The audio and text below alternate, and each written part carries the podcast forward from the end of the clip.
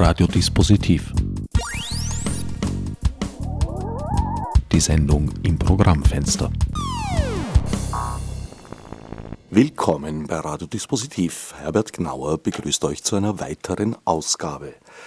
Heute soll es um das vergessene Buch gehen. Der heilige Skarabäus, geschrieben von Else Jerusalem im Jahr 1909 erschienen, ein damals veritabler Bestseller, auch ein Skandalbuch, weil es um Prostitution im Wien der Jahrhundertwende geht.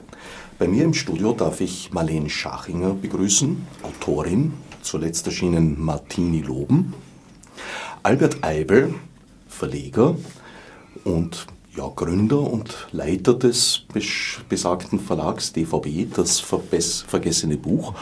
Und in Graz darf ich Frau Professor Brigitte Spreitzer begrüßen. Hallo, Frau Professor. Einen schönen guten Morgen von Graz nach Wien. Dankeschön. Guten Morgen ist es ein bisschen erklärungsbedürftig, weil die Sendung von anderen freien Radios übernommen wird und teilweise in den Abendstunden Stammhörer und Stammhörerinnen wissen es bereits, allen anderen sei es nun gesagt. Frau Professor Spreitzer, Sie sind Herausgeberin des Buches. Sie sind äh, von Ihrem Hintergrund her Germanistin und Psychotherapeutin. Wie sind Sie auf dieses Buch gestoßen? Ich habe mich im Zuge meiner Habilitation über österreichische Autorinnen zwischen 1880 und 1930 vor doch einigen Jahren inzwischen zum ersten Mal mit der Autorin Else Jerusalem beschäftigt, mit einer Novelle. Ich habe die Sache dann liegen lassen, bin 2014 von der BBC in London kontaktiert worden mit der Frage, ob ich denn nicht Lust hätte, für ein Interview über Wien um 1908 zur Verfügung zu stellen. Und man würde sich für die Autorin Else Jerusalem und ihren Skandalroman, ihren Bordellroman, der 1909 in Wien zum ersten Mal erschienen ist und dann viele, viele Male wieder aufgelegt wurde, zur Verfügung zu stehen. Und das habe ich dann gerne gemacht. Das war so der Ausgangspunkt für meine für die Wiederaufnahme meiner Forschungsarbeit über die Autorin, denn nach diesem Interview im Zuge dessen ich auch herausgefunden habe, dass keine weiteren Forschungen über die Autorin betrieben wurden, dass man nach wie vor nicht wusste, was denn nach ihrer Emigration 1910, 1911, da gab es ganz widersprüchliche Angaben, aus ihr geworden ist. Und da bin ich dann neugierig geworden und habe mich auf die Suche gemacht. Ich habe ihre Enkeltochter, die von Buenos Aires nach London wieder zurück nach Europa gegangen ist, in London aufgefunden und daraus hat sich eine fruchtbare Zusammenarbeit ergeben, die letzten Endes ja in der Neuedition dieses Romans kulminiert ist. Dieses Buch ist, wie schon eingangs erwähnt, ein Bestseller gewesen, ein Skandalroman. Allein im ersten Jahr gab es, glaube ich, 20 Neuauflagen, äh, im weiteren Verlauf dann an die 40. Es ist in mehrere Sprachen übersetzt worden. Wie konnte es passieren, dass es so völlig in Vergessenheit geraten ist, das Buch wie auch die Autorin? Ich glaube, dafür gibt es äh, sicher mehrere Gründe, die differenziert zu sehen sind. Zum einen müssen wir uns vergegenwärtigen, dass in der Zeit, als dieser Roman erschienen ist, der Zutritt für Frauen zum Literaturbetrieb noch äußerst eingeschränkt war. Also Texte von Autorinnen dieser Zeit hatten von vornherein eine relativ geringe Chance, in den Kanon der Großen aufgenommen zu werden. Zum Zweiten ist Else Jerusalem, wie man jetzt äh, genau weiß, im Jänner 1911 nach Buenos Aires emigriert. Sie hat also über weite Strecken ihre Kontakte zum deutschsprachigen Literaturbetrieb verloren. Und zum Dritten, das halte ich auch für einen wesentlichen Grund, hat sie als bürgerliche Ehefrau, als Mutter zweier Kinder einen äh, derartigen Tabubruch begangen, indem sie einen an die 700 Seiten langen Roman zur Gänze in einem Bordell spielen ließ, dass allein das wahrscheinlich auch ein Grund war, dass äh, viele die Finger davon gelassen haben. Mir fiel jetzt noch ein, ein, vierter Grund ein. Es war eines der Bücher, die von den Nationalsozialisten verbrannt wurden. Ja, das kommt dann noch hinzu in späterer Zeit. Else Jerusalem war Jüdin. Sie gehört in die weit, entstammt der weit verzweigten Familie der Kotanis.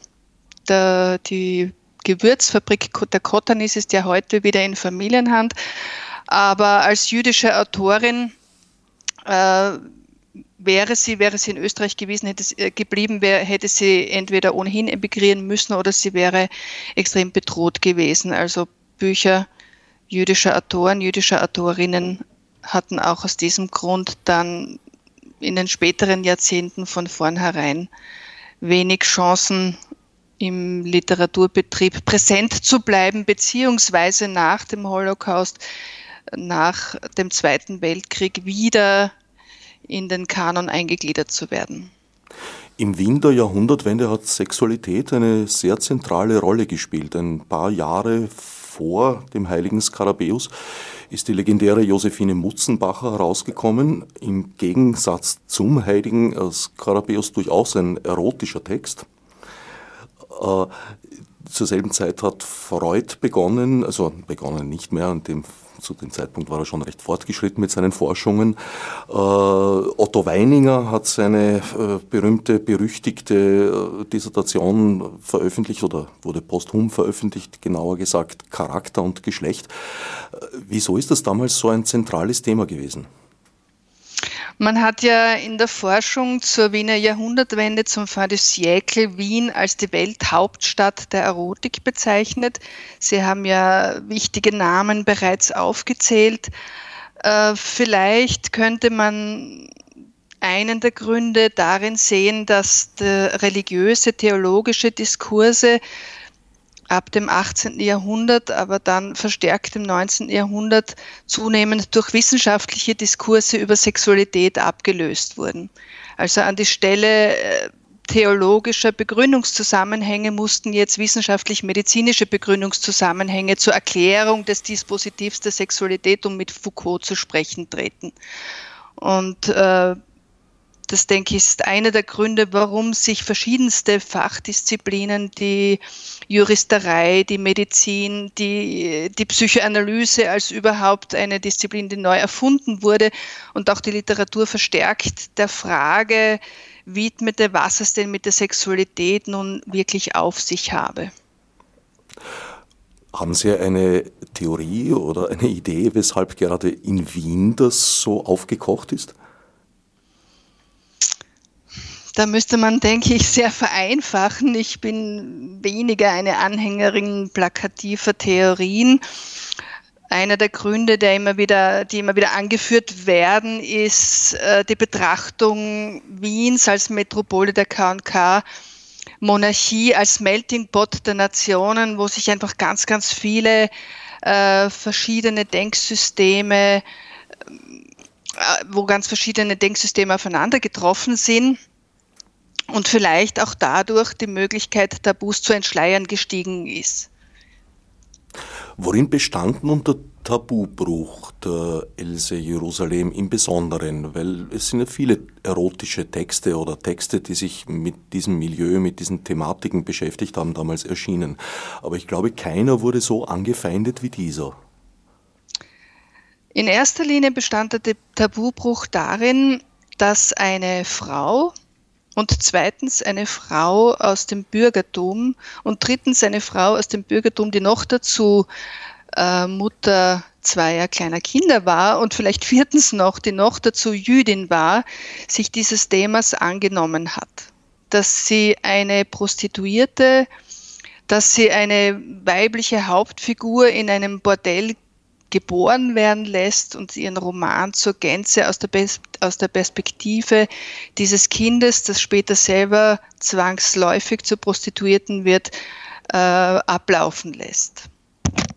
Dass sie auch nicht äh, den Stereotypen der männlichen Literatur dieser Zeit das Wort redet, dass sie also die Dirne nicht idealisiert, nicht glorifiziert, nicht zu einem Objekt der Projektion werden lässt, sondern ich würde es heute so ausdrücken, durchaus eine, einen äh, brisanten politischen Text schreibt. So wurde er in dieser Zeit überhaupt nicht rezipiert, aber einer der zeitgenössischen einer der zeitgenössischen Rezensenten hat auch darauf hingewiesen, dass es wohl erstaunlich sei, dass die Häme, die Skepsis, der Skandal sich konzentriert auf die Figur der Autorin, aber nicht auf den Inhalt.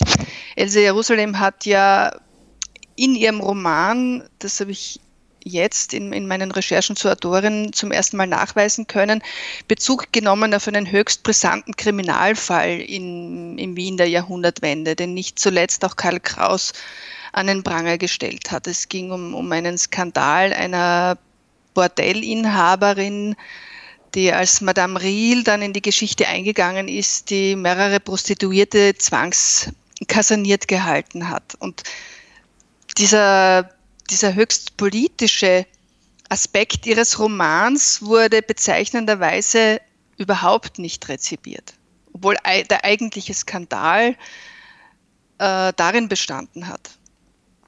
Der Prozess dürfte auch bei Else Jerusalem äh, eine, ein Initialmoment gewesen sein. Sie war ja Prozessbeobachterin, wenn ich recht informiert bin das habe ich im Zuge meiner Recherchen herausgefunden. Es stand ja die Frage im Raum immer wieder und in sämtlichen Rezensionen, woher weiß denn die Else Jerusalem so genau, wie es in einem Bordell zugeht? Das hat so weit geführt, dass sie schriftlich Stellung genommen hat in verschiedenen Zeitungen der Zeit, in der sie in diesen Stellungnahmen hat sie versucht zu erklären, woher sie ihre Informationen bezieht, ohne allerdings ihr Geheimnis ganz zu lüften. Meine Recherchen in zeitgenössischen Zeitungen haben heraus haben dazu geführt, haben mich entdecken lassen, dass Else Jerusalem selbst bei diesem Prozess, der unter Ausschluss der Öffentlichkeit stattgefunden hat, teilgenommen hat.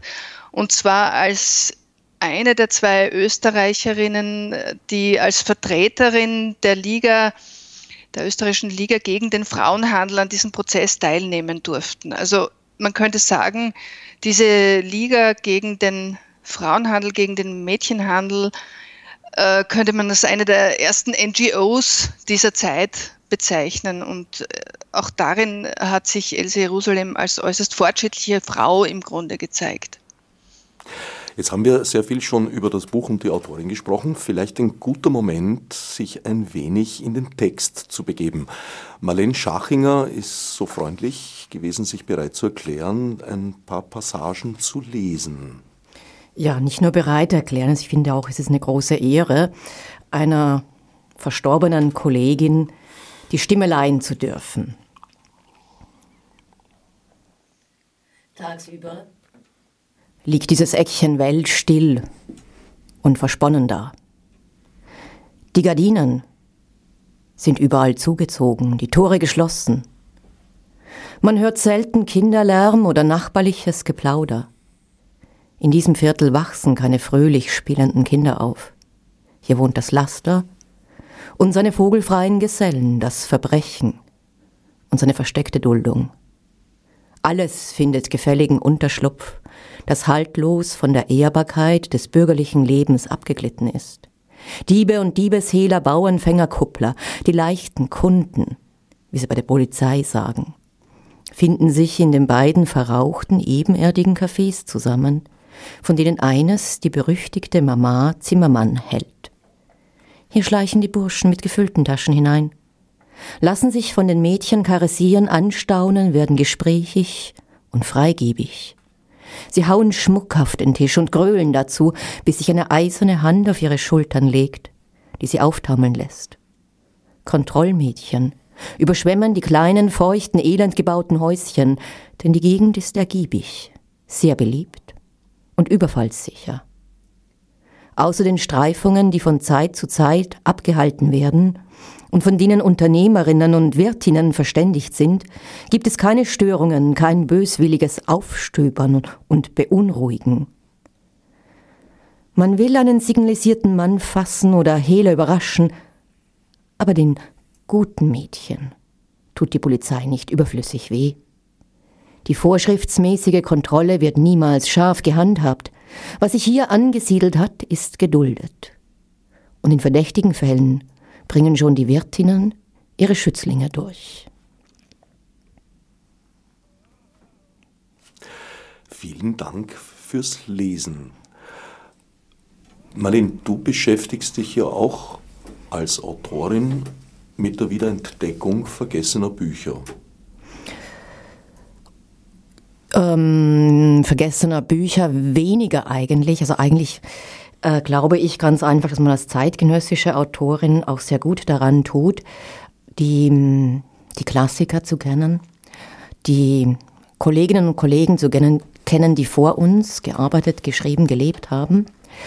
Und von ihrem Werk jetzt mal abgesehen und ihrer Rolle für uns als ähm, also auch Quelle auf dem Weg, wie man gestalten kann, welche Möglichkeiten es gab, gibt, welche noch denkbar sind, welche in anderen Varianten möglich wären, glaube ich auch, dass gerade für Literatinnen die, der Blick auf ähm, Frauen, die vor uns gelebt haben, also jetzt im besten Sinn Her Story, wenn man das jetzt auf das diesen Nenner bringen möchte, äh, wesentlich ist.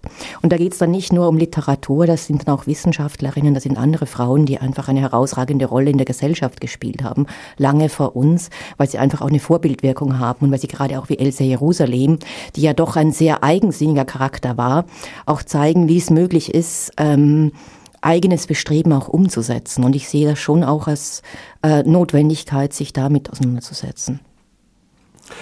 Albert, du hast vor einigen Jahren eigentlich, wenn ich es richtig verstanden und gelesen habe, so aus einem ein bisschen naiven Impetus heraus einen ganzen Verlag ins Leben gerufen, dessen besondere Aufgabe ist, sich um vergessene Bücher zu kümmern. Wie kam es dazu?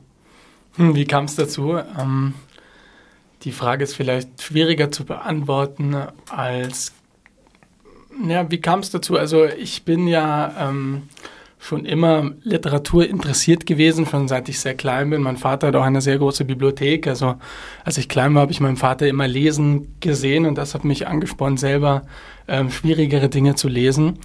Und ähm, während dem Germanistikstudium vor zwei Jahren kam mir dann halt die Idee, einen Verlag zu gründen. Das war, wie du eben sagtest, eine relativ intuitive Idee, ähm, die mir am Anfang Spaß gemacht hat, von der ich aber nicht wirklich wusste, ob ich sie dann wirklich realisieren konnte. Ich hatte am Anfang auch sehr wenig Wissen, was das Verlagswesen betrifft und musste mir das notwendige Know-how erst selber beibringen im Zuge dieser Gründung obwohl ich es im Nachhinein wahrscheinlich so machen würde, dass ich mich zuerst mit dem Verlagswesen beschäftige und nachher dem Verlag Gründe, aber ich habe es anders gemacht und es hat jetzt trotzdem so für mich funktioniert. Ähm, der Else Jerusalem-Roman ist jetzt der vierte Roman, der in meinem Verlag erschienen ist. Der Verlag wurde vor zwei Jahren ge gegründet. Also ähm, ich habe jetzt äh, zwei Bücher jedes Jahr verlegt praktisch. Und die Idee hinter dem Verlag ist einfach, vergessene Werke zu favorisieren, weil es gibt, wenn man sich den Buchmarkt anschaut, unzählige Werke, die heutzutage aufgelegt werden, von denen aber meiner Meinung nach man nicht wirklich erkennt, wo die Bedeutung darin liegt, ja, in vielen Werken. Und es gibt unzählige Werke, die noch vergessen sind, die man ähm, wahrscheinlich lieber auflegen könnte. In meinem Erleben hat sich da etwas umgekehrt. Als ich ein junger Mensch war, war die Situation die, dass eigentlich das Schwergewicht auf äh, toten Autoren und Autorinnen weniger, meistens Autoren lag. Äh, ja, dann gab es noch eine Riege von, von, von Autoren, die damals bereits älter waren und im Kanon, also Max Frisch, Dürrenmatt und solche Leute.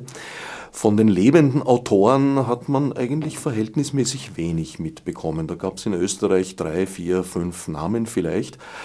Äh, ja, der Rest ist eigentlich unbekannt geblieben. Und jetzt ist offenbar die Situation um 180 Grad verdreht. Ich lese ungeheuer viel Gegenwartsliteratur. Ich sehe ungeheuer viel Gegenwartsliteratur in einer unglaublich tollen Qualität.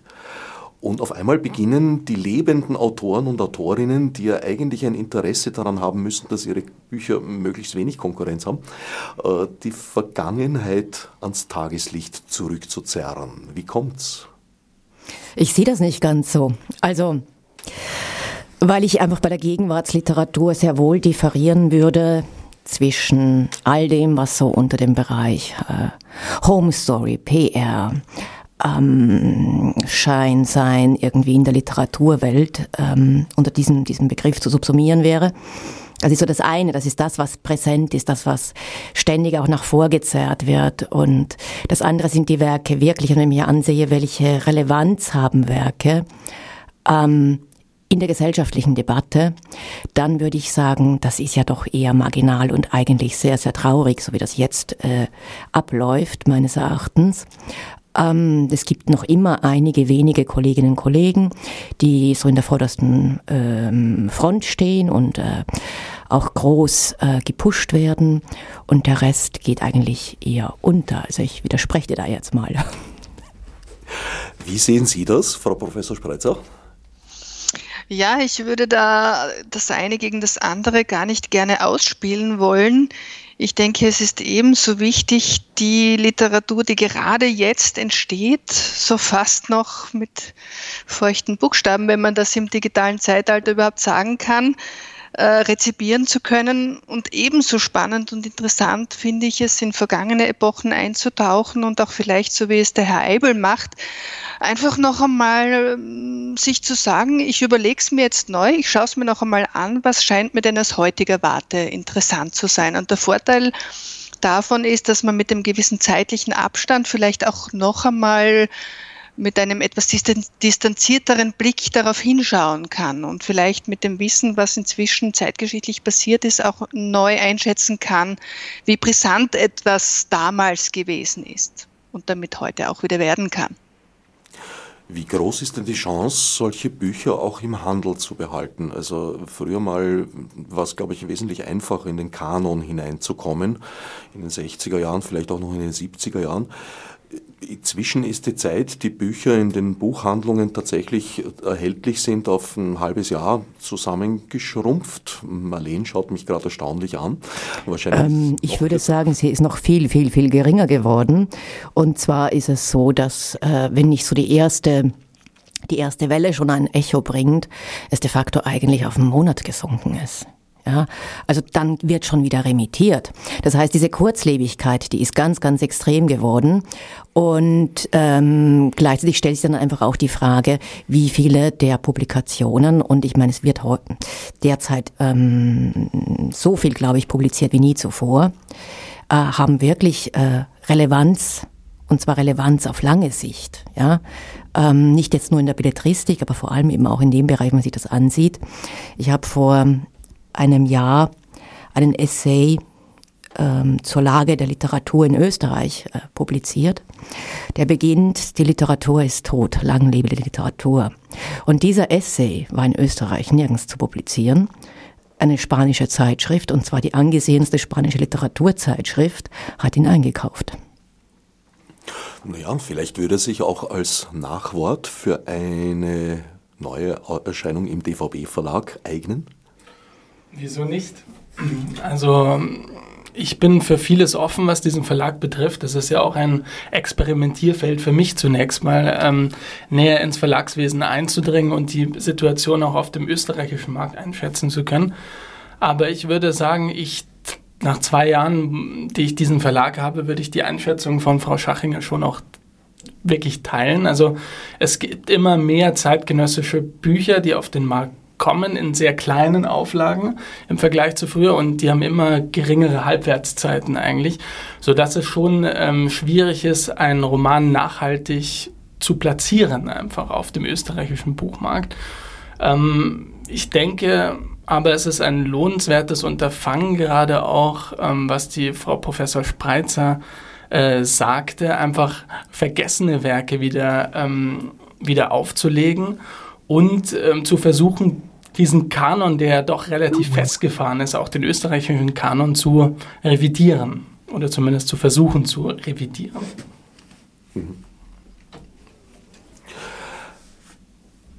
In diesem Fall der Elsa Jerusalem liegt für mich der Sinn und der Wert ganz klar zutage. Es ist ja ein Zeitdokument, das sie da schreibt. Sie hat natürlich einen, einen gewissen altertümlich etwas pathetischen Stil, aber sie ist völlig unsentimental. Sie beschreibt die Situationen ungeschönt. Am Ende ist ein bisschen eine, eine Sozialutopie, wobei sie die da auch nicht aus dem Rahmen des Möglichen hinausgeht. Ich denke schon, man muss den Stil ähm, aus der Zeit heraus auch beurteilen. Dieses, es ist unsentimental, ja. Ich würde auch sagen, dass das Pathos ähm, eigentlich marginal ist was für mich als Literatin dann äh, eher gewöhnungsbedürftig ist und aber sich aus der Literaturgeschichte einfach auch erklärt, ist diese Haltung, Figuren zu erklären. Damit tue ich mir persönlich etwas schwer. Auf der anderen Seite gibt es in diesem Roman wunderschöne Stellen, wo gerade auch über die Dialogsequenzen ähm, etwas sehr, sehr deutlich wird, aus diesem Milieu heraus und eine sehr, sehr feine Beobachtung und Wahrnehmung äh, der Gesellschaft auch dieser, dieser Hypokrasie, also dieser, hm, dieser Scheinheiligkeit deutlich wird. Und deswegen glaube ich auch, dass dieses Werk äh, durchaus äh, von Interesse ist für heutige Leserinnen und Leser und auch relevant ist. Ich bin ja ein großer Fan des Nachwortes, das Sie da, Frau Professor Spreitzer, verfasst haben. Das ist ein ungeheuer detailliertes Bild dieses äh, Wiens der Jahrhundertwende, der, der wissenschaftlichen und künstlerischen Situation. Es freut mich, das zu hören. Das, die Arbeit daran war für mich ebenfalls äußerst vergnüglich, würde ich sagen, weil sich für mich als Wissenschaftlerin eine Gelegenheit geboten hat, die man ja nicht so oft hat. Ich durfte in den Privatnachlass von Ines Weiland, die Enkeltochter der Autorin Else Jerusalem, Einblick nehmen. Ich konnte Privatbriefe des ersten Ehemanns an Else, nämlich Alfred Jerusalems, lesen, dann äh, Briefe ihres zweiten Ehemanns, Viktor Vidakovic, auch äh, noch ältere Briefe aus der äh, Kotany-Familie, die Eltern von Else Jerusalem, einander geschrieben haben. Also das sind so die ganz großen Augenblicke eigentlich im Leben eines Wissenschaftlers, einer Wissenschaftlerin. Für mich jedenfalls aus meiner Perspektive, weil man da so nah an das Leben herankommt. Ich habe in meinem ersten, in der ersten Dekade meines Forschungslebens über Oswald von Wolkenstein, einen mittelalterlichen Minnesänger, eher zwangsläufig geforscht. Also ich weiß auch, wovon ich rede, wenn ich so diese Lebendigkeit jetzt so hervorhebe. Und das Zweite, was im, bei, bei meinen Forschungsarbeiten zu Else Jerusalem so hochspannend war, ist meine Entdeckung, das ist so wirklich noch relativ neu, dass die österreichischen Zeitungen historischer Epochen seit dem 01.01.2016 nicht nur downgeloadet sind, sondern auch online und äh, Volltext suchbar geworden sind. Das hat es mir überhaupt erst möglich gemacht, so viele Details jetzt über Else Jerusalem bis hin zum Suizid der ersten Ehefrau, ihres zweiten Ehemanns etc. zu entdecken. Also da macht das Internetzeitalter jetzt vieles möglich, was noch vor zehn Jahren undenkbar gewesen wäre. Bis zu Wikipedia haben sich die meisten ihrer Erkenntnisse allerdings noch nicht herumgesprochen. Noch nicht wirklich, aber der Artikel ist im Aufbau. Ich schaue recht neugierig immer hinein, habe auch das Geburtsjahr jetzt ausgebessert. Äh, Wikipedia bietet Wissenschaftlern, Wissenschaftlerinnen wenigstens den Vorteil, dass wir korrigieren können, wenn es nicht, wenn die Informationen falsch sind. Aber ich habe mir schon vorgenommen, entweder mit meinen Studierenden, wenn sie sich einverstanden erklären, diesen Artikel auch zu korrigieren und einen über den heiligen äh, Skarabäus zu verfassen. Ja, und damit auch in diese ganz neue Art der Informationsvermittlung direkt vom Lehrbetrieb aus einzusteigen. Ja, man kann Wikipedia-Artikel editieren. Sofern es richtig ist, und auch der Meinung der Redaktion nicht zuwiderläuft. Da weiß ich von einigen Kämpfen, wo Menschen ja. äh, gerne Falschinformationen oder ungenaue Informationen korrigiert hätten, was ihnen aber nicht gestattet wurde. Aber das ist ein eigenes Sendungsthema. Werden wir demnächst vielleicht mal aufgreifen. Was mich beim Lesen immer wieder erstaunt hat, und ein bisschen gewöhnungsbedürftig war. Ich kenne durchaus einiges an Literatur aus dieser Zeit. Ich habe mich zum Beispiel sehr intensiv mit Egon Friedel beschäftigt. Die Sprache Also ich hätte eigentlich, wenn äh, nicht selten, aber doch Ortsangaben vorkämen, wie die Kärntner Straße zum Beispiel, die sich lokalisieren lassen.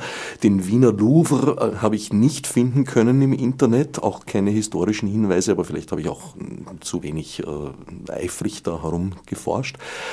Die Sprache indes äh, ist relativ anders als alles, was ich äh, kenne von, von, von wienerischer Sprache um diese Zeit. Die Sprache ist ein. Nämlich jetzt die wiedergegebene Sprache der Personen, ja. wenn sie in ja. ihrem Dialekt reden. Genau. Also, das ist ein Potpourri, würde ich sagen, äh, verschiedenster Soziolekte, Ideolekte von äh, Bewohnern und Bewohnerinnen der K&K-Monarchie. Also insofern finde ich diesen Roman gerade auch sprachlich äußerst interessant, weil er durch, diesen, durch dieses Ineinander von äh, Ideolekten verschiedenster Gesellschaftsschichten, ob es jetzt um ein, ein Bauernmädchen geht, das da im Rothaus landet, oder wie Else Jerusalem so sarkastisch bemerkt, um eine Lehrersfrau. Sie sprechen alle unterschiedlich, sie kommen aus den verschiedensten Teilen der Monarchie. Und insofern mischt sich dieses Idiom auch sehr stark. Und das macht vielleicht das mag vielleicht die Ursache dafür sein, dass Sie jetzt als Leser zu dem Eindruck kommen, so habe ich eine solche Sprache habe ich in Romanen der Wiener Jahrhundertwende eigentlich noch nicht gefunden. Es ist sehr vielschichtig, auch das Bild, das sie von der Gesellschaft gibt. Also äh, die Prostituierten scheinen sich damals eigentlich aus so ziemlich allen Gesellschaftsschichten rekrutiert zu haben. Das sind gefallene Mädchen, wie man damals sagte, aus durchaus höheren, gut etablierten Schichten dabei. Auch, aber das Gros, und da denke ich, wird es wieder politisch, das Gros der Frauen, die im Rothaus, im, im, im sogenannten, mit diesem Namen benannten Bordell aus Else Jerusalems Roman landen, ist doch mehr oder weniger in der Grauzone der Zwangsprostitution auch tätig. Was diesen Roman politisch brisant macht, ist auch, dass die Autorin die Zwangsprostitution die in der KK-Monarchie dieser Zeit einen ersten Höhepunkt erreicht hat, dezidiert an den Pranger stellt. Also die Prostitution ist bei Else Jerusalem nicht so gemütlich, wie es die Herren Wedekind, Zalten, äh, mit Bedacht auch Karl Kraus ja auch idealisieren. Genau das ist es, was Else Jerusalem aufs Korn nimmt in ihrem Roman. Die Freiwilligkeit ist einer ganz kleinen Gruppe von vielleicht auch aus der Perspektive Els Jerusalems unter Anführungszeichen geborenen Prostituierten äh, vorbehalten. Aber die meisten Frauen geraten und, und auch Kinder, junge Mädchen, 13-Jährige, 14-Jährige werden zur Prostitution gezwungen, zum Teil sogar aus, aus den Kreisen der eigenen Familie, wie wir es auch heute zum Beispiel in, in der Zwangsprostitution von Rumäninnen, Ukrainerinnen kennen, beziehungsweise auch von organisierten äh, Zuhälterinnen zur Prostitution gezwungen. Also das ist eigentlich ein Nebenaspekt, ich habe es eingangs schon erwähnt, ein Nebenaspekt, der verwunderlicherweise in der zeitgenössischen Rezeption des Romans überhaupt nicht zur Sprache kam oder vielleicht sollte man dazu sagen, auch wiederum nicht verwunderlicherweise, weil es ein viel zu heißes Eisen gewesen wäre, meiner Meinung nach. Das ist ja, glaube ich, ein Punkt, der sich geändert hat, nachdem ich seit einem Jahr ungefähr mich relativ intensiv mit Sexarbeit in Österreich auseinandersetze, im Zusammenhang mit einer anderen Sendereihe und einem inzwischen ausgelaufenen Projekt. Ich glaube, Zwangsprostitution ist ein, ein ganz schwieriger Begriff geworden. Äh, ja, die meisten Menschen arbeiten aus irgendwelchen Zwängen heraus. Ich glaube, das, was die Jerusalem darstellt, sehr ungeschönt und damals wahrscheinlich tatsächlich sehr stark war, nämlich der Menschenhandel, spielt heute eine, eine, eine wesentlich geringere Rolle. Ich glaube, der ist im Baugewerbe fast stärker als in der Prostitution. Was ich so mitbekommen habe, natürlich, die Zwänge bestehen, Sie haben es schon gesagt, äh, rumänische Mädchen erhalten ganze Familien, indem sie sich in Österreich prostituieren. Äh, gehandelt werden sie, glaube ich, tatsächlich nicht mehr, weil es gibt lange Wartelisten. Also in den einschlägigen Etablissements tatsächlich ist das so. Die Mädchen kommen von selber und wollen diesen Job ausüben. Und wenn man es ihnen verbietet, würde man ja, teils ganze Familien ins Elend stürzen. Äh, ich weiß, äh, so wie Sie sagen, da würden wir wahrscheinlich in eine neue Sendung einsteigen, dass dieses Thema sehr kontrovers diskutiert wird. Ich habe mir ähm, in Vorbereitung jetzt nur mal so nach dem Zufallsprinzip äh, Dokumentationen auf YouTube kurz angeschaut. Ich äh, lese mal die Überschrift vor. Sexsklavinnen, Frauenhandel in Europa, ARD, vom ARD gesendet vor nicht allzu langer Zeit. Äh, mit der Headline Gemeinsam mit Drogen- und Waffenhandel gehört Menschen- bzw. Frauenhandel zu den drei ertragreichsten Geschäften des organisierten Verbrechens. Also da würden wir in eine heiße Diskussion geraten, denke ich. Diese Diskussion können wir gerne in besagter anderen Sendereihe führen. Ja. Ich möchte mich da auch ganz, ganz, also diesem Widerspruch anschließen. Und zwar stellt sich für mich da einfach auch die Frage, was heißt denn wollen? Ja, also wie es Else Jerusalem auch ganz wunderbar in ihrem Roman ja darlegt, äh, diese Mädels erhalten die Familie. Ja, und wenn ich dann irgendwelche, weiß ich nicht, äh, Kuba-Reisende zum Beispiel höre, die erzählen, ja, da wollen ja eh alle Mädels und für ein Cola, da geht das schon alles und dann spendet man halt der Familie noch ein paar Flipflops. Äh, ich sehe das auch nicht so, ja, dass dieses Wollen und äh, stehen ja Schlange und sind ja eh irgendwie alle bereit, den europäischen Männern dann zu blasen. Nee, also. Hm. Damit hast doch du dich jetzt für die Sendereihe Lustwerkstatt Sexarbeit in Österreich qualifiziert. Gerne. Zu hören an einem anderen Sendeplatz demnächst.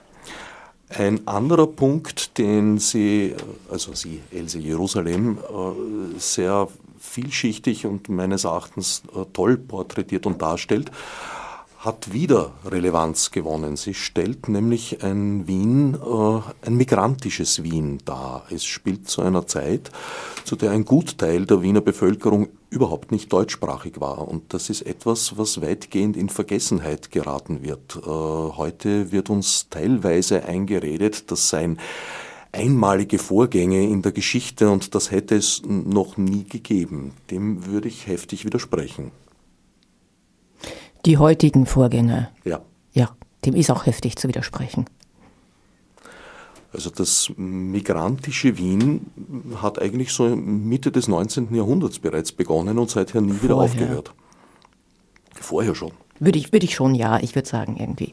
Also ohne jetzt Historikerin zu sein, aber so von meinem Blick irgendwie in die Literatur oder auch in die Fachliteratur würde ich sagen, das, das ist einfach auch, Monarchie war immer ähm, eine, eine, eine Vermengung, ein Zustrom, ja, den ganzen monarchischen Zeiten. Und da war Wien einfach auch das Zentrum. Und ich meine, bei Jerusalem, das kam ja eh schon in diesem Duktus der sprechenden Figuren, sieht man das auch ganz klar, ja.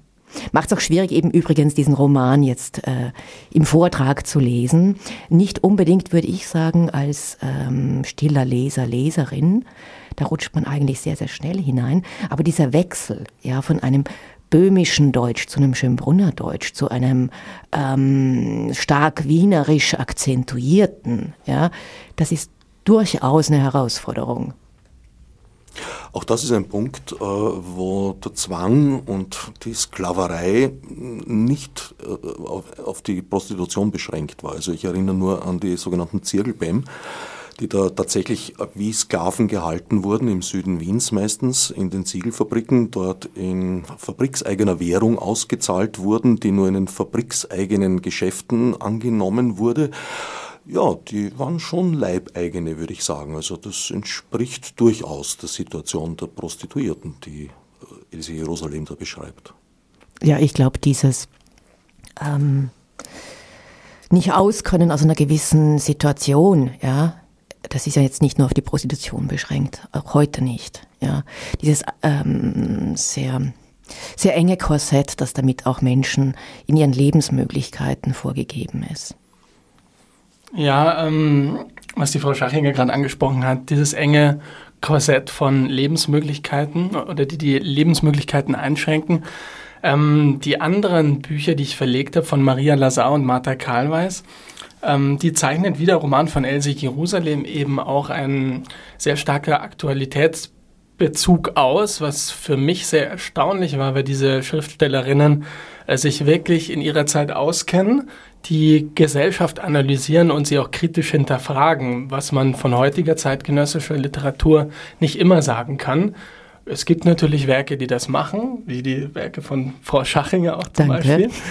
Ähm, aber das hat mich dann schon sehr erstaunt, dass sie doch einen sehr hellsichtigen Blick auch auf die eigene Zeit haben. Ja, ja aber ich denke, das ist auch Aufgabe der Literatur, ja, die, die Gegenwart zu beleuchten und ähm, dazu auch Stellung zu nehmen. Jetzt nicht im, im Sinne eines Agitprop, davon, darum geht's nicht, ja.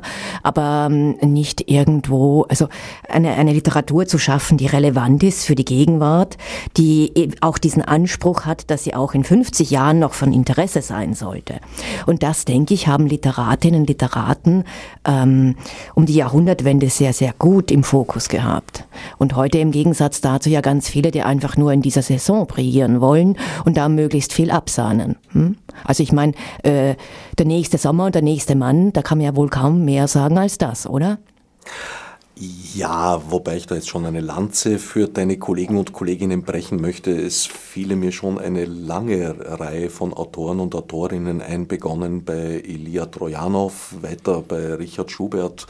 Ich könnte jetzt lange fortfahren, die sich durchaus explizit mit unserer gegenwärtigen Situation beschäftigen und die meines Erachtens auch sehr, sehr gut beleuchten. Also Trojanow zum Beispiel nicht nur in Form von Belletristik, sondern äh, durchaus. Auch Essays, ja. Essays, Hintergrund, Recherche, das ist eigentlich schon weit ins Journalistische teils hinein.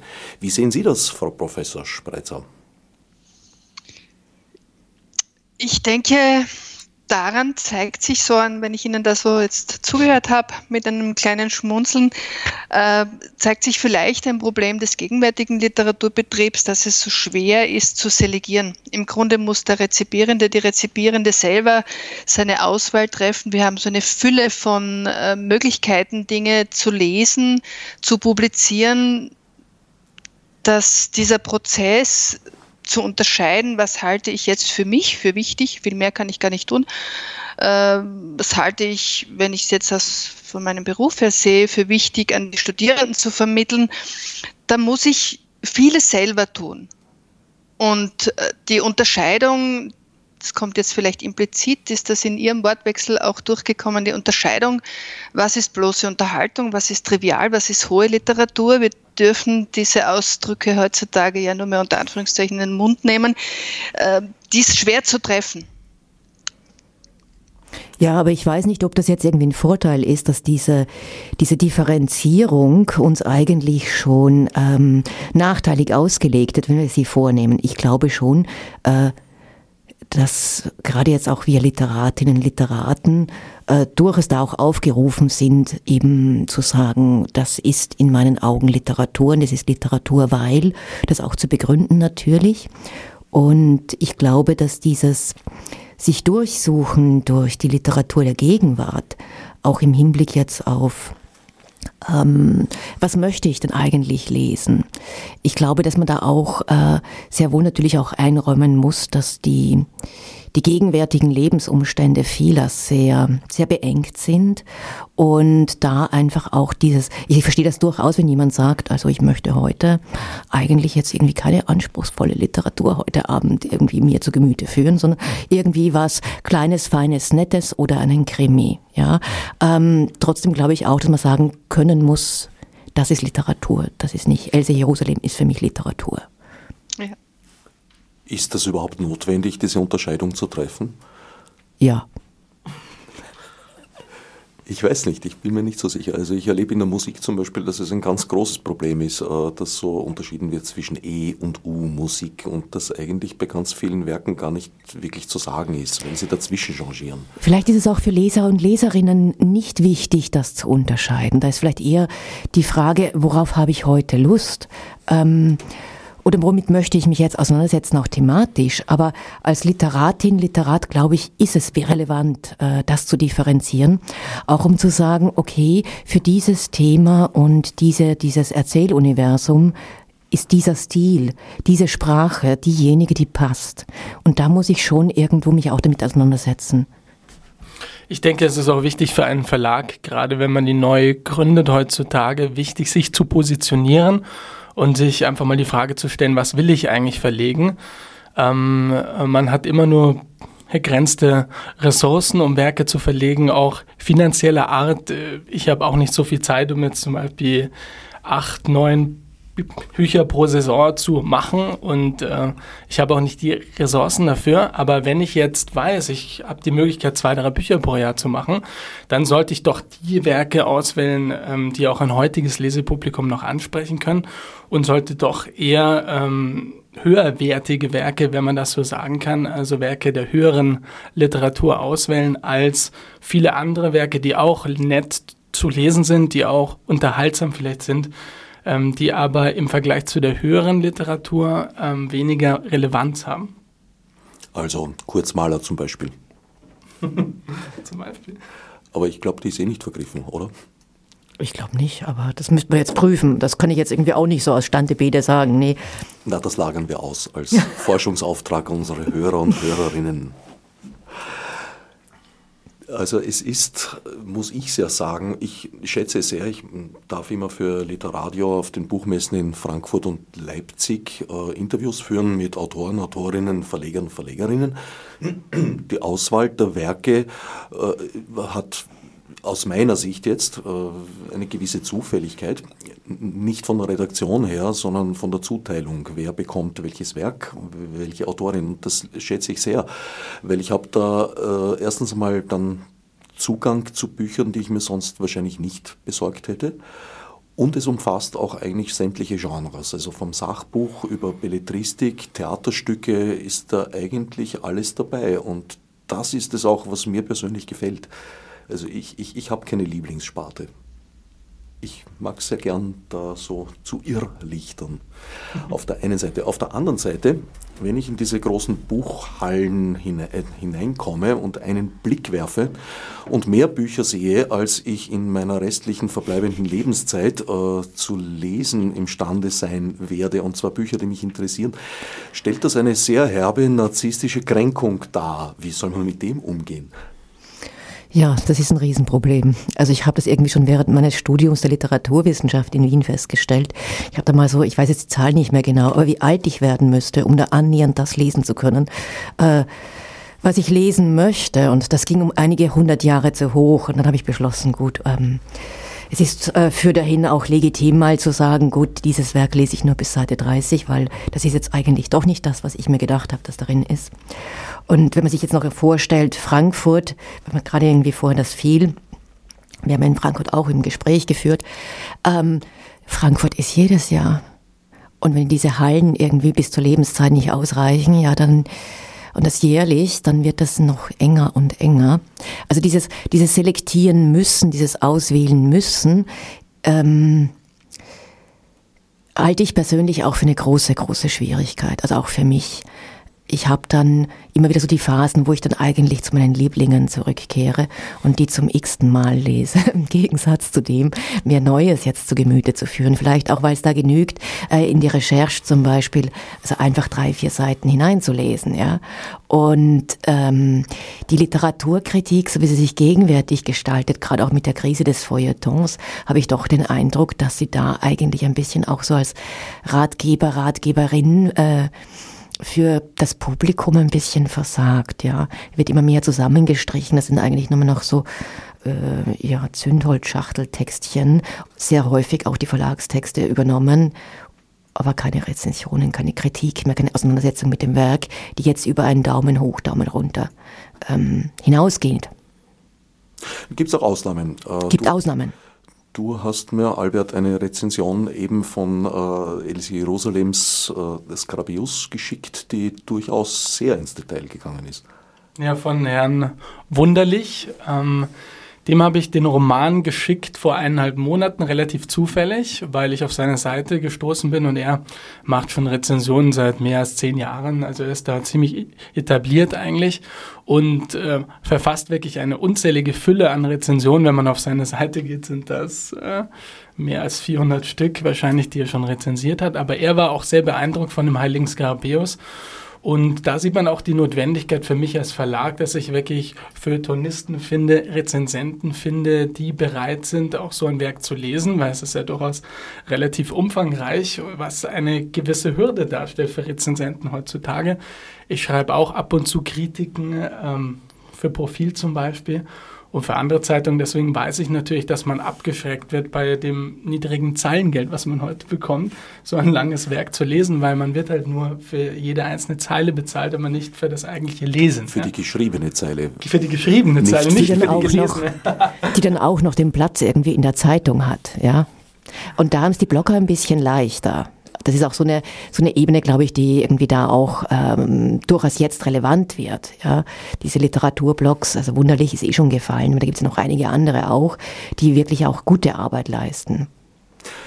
Frau Professor Spreitzer, was würden Sie mir empfehlen, um mit besagter narzisstischer Kränkung umzugehen? Sie sind gleich zweimal angesprochen, als Germanistin und als Psychotherapeutin. Also fürs Erste empfehle ich Ihnen ganz einfach die Lektüre des Heiligen Skarabäus von Else Jerusalem. Das ist das schon geschehen. Was hebt Sie dann für mehrere Wochen der Frage, was Sie denn als nächstes lesen sollen. Mhm. Sie sind dann 600 Seiten lang beschäftigt und können sich in einen langsamen und ruhigen Erzählduktus von vor 100 Jahren hineinleben. Also ich glaube, da bin ich dann beim zweiten Teil Ihrer Frage. Das kann ich Ihnen auch als Psychotherapeutin empfehlen. Nicht digital, kein E-Book, einfach nur Bett, Leselampe und ein dicker Wälzer. Ich habe Boden, Leselampe und den dicken Wälzer. Von den 600 Seiten äh, gehen 50 Seiten ab, die Ihr ausgezeichnetes Nachwort einnehmen. Vielen Dank. Ich kann es nur äh, wiederholen. Eine absolute Leseempfehlung. Also das Buch zahlt sich aus sehr, sehr vielen Aspekten auszulesen. Ein paar Minuten verbleiben uns noch, etwa fünf. Geht sich da noch ein kurzer Abschnitt aus, Marlene? Oh ja, also ich würde ganz gern noch ein bisschen so auf dieses, das fiel ja schon als Terminus und ich fand das ganz, ganz spannend dargestellt, das Rothaus eingehen und dann ganz kurz in diese Bordellszene noch rein. Und du winkst mir dann einfach so, hm, ja, weil ich gucke jetzt ins Buch und nicht mehr dann dich an. du mich nicht winken sehen, aber ich ah, ja, dann klopfen oder Genau, so. irgendwie sowas kriegen wir das schon wunderbar hin. Gut, also wir gehen noch mal in diese Gasse hinein. In Wien, Jahrhundertwende. Ungepflegt, dürftig verwittert ist alles, worauf das Auge fällt. Ein einziges wohlerhaltenes Gebäude, nur überragt mit Stockwerk und spiegelnder Fensterfront, die kleinen niederen Häuschen seiner Umgebung. Hier prangt auch die rote Laterne, das Auge der Straße. Und sie trägt mit schwarzen, fetten Lettern auf dem grellfarbigen Glas die Aufschrift Rothaus. Sein Erbauer hat es so genannt, wegen der seltsamen blutfarbenen Ziegelung, die nirgend eine Unterbrechung findet. Das Rothaus ist der Stolz und der Mittelpunkt des namenlosen Gästchens. Hier wohnt die Elite seiner Bewohner, eine Auswahl der hübschesten und erfolgreichsten Fräuleins. Es galt nicht nur als eine gewisse Auszeichnung, sondern auch als sichere Chance zu höherem Verdienste und geregeltem Einkommen. Man war hier, wenn man arbeiten und nicht nur saufen wollte, gut versorgt. Die Herren gingen mit, gerne, auch Noble, auch Kavaliers, denn etwas Vertrauenserweckendes haftete in eingeweihten Kreisen von jeher den Mieterinnen des Rothauses an. Ja, soweit wäre alles fein und gut. Wenn die Frau Lorenzer nicht dazu gewesen wäre, die die Zimmer nur mit Verpflegung und täglicher Wäsche vermietete, Frau Lorenzer war die Portierin, eigentlich Verwalterin des Hauses und einzige Instanz. Gegen Dinge, die sie einmal beschlossen hatte, gab es keinen Widerspruch mehr. Das Rothaus gehörte einem alten, pensionierten Major, der gar keinen Einfluss auf seine Verwaltung nahm, das Weib wirtschaften ließ, wie es wollte und zufrieden war, wenn sie ihm nur den Zins monatlich abführte. Und in dieser Beziehung war die Lorenzer ebenso verlässlich und pünktlich. Wie in der Einforderung des Taggeldes von ihren Damen, das mitunter die beträchtliche Höhe von 20 Gulden erreichte. 20 Gulden täglich. Manchmal konnte man es ja verdienen. Und auch darüber hinaus. Aber auch für die schönsten und eifrigsten kamen tote Zeiten. Was dann? Die Lorenzer hatte das Ankreiden nicht in der Gewohnheit. Wer nicht zahlen konnte, saß auf der Straße. Sie war nicht bang um Nachschub, die Frau Portierin. Else Jerusalem, der heilige Skarabäus, neu aufgelegt im Verlag DVB, herausgegeben und mit einem Nachwort versehen von Brigitte Spreitzer. Damit nähern wir uns langsam dem Ende der Sendezeit. Also nicht ganz zwei Minuten verbleiben uns noch. Wie sieht es denn mit künftigen Plänen aus im DVB-Verlag? Ja, also mit Herrn Professor Sonnleitner, der auch schon die anderen Romane von Martha Kalvas, ein österreichischer Juan, und von Maria Lazar, Die Vergiftung und die Eingeborenen von Maria Blut, herausgegeben hat, ähm, plane ich im nächsten Jahr noch eine Neuauflage von Schwindel. Das ist ein sehr spannender Roman aus den 30er Jahren von Martha Karlweis, von der ich eben schon einen Roman verlegt habe. Und ansonsten bin ich für viele neue Projekte offen, die, ähm, ja, ich bin bereit, äh, neu vergessene Autorinnen wiederzuentdecken und äh, freue mich da über jegliche Anregungen eigentlich. Ganz kurz, wie entdeckst du deine Autorinnen? Wo findest du sie? Also im Fall von äh, Elsie Jerusalem war es wirklich das Verdienst von Frau Professor Spreitzer, die an mich herangetreten ist, um diesen Roman zu verlegen. Ansonsten kenne ich mich selber mittlerweile ganz gut mit den 20er, 30er Jahren aus und forsche da selber ein wenig, indem ich Tagebucheinträge mir zum Beispiel durchlese und Feuilletons. Damit sind wir endgültig am Ende unserer 57 Minuten angelangt. Ich danke meinen Sendungsgästen Marlene Schachinger, Albert Eibel und Brigitte Spreitzer. Fürs Zuhören dankt Herbert Gnauer.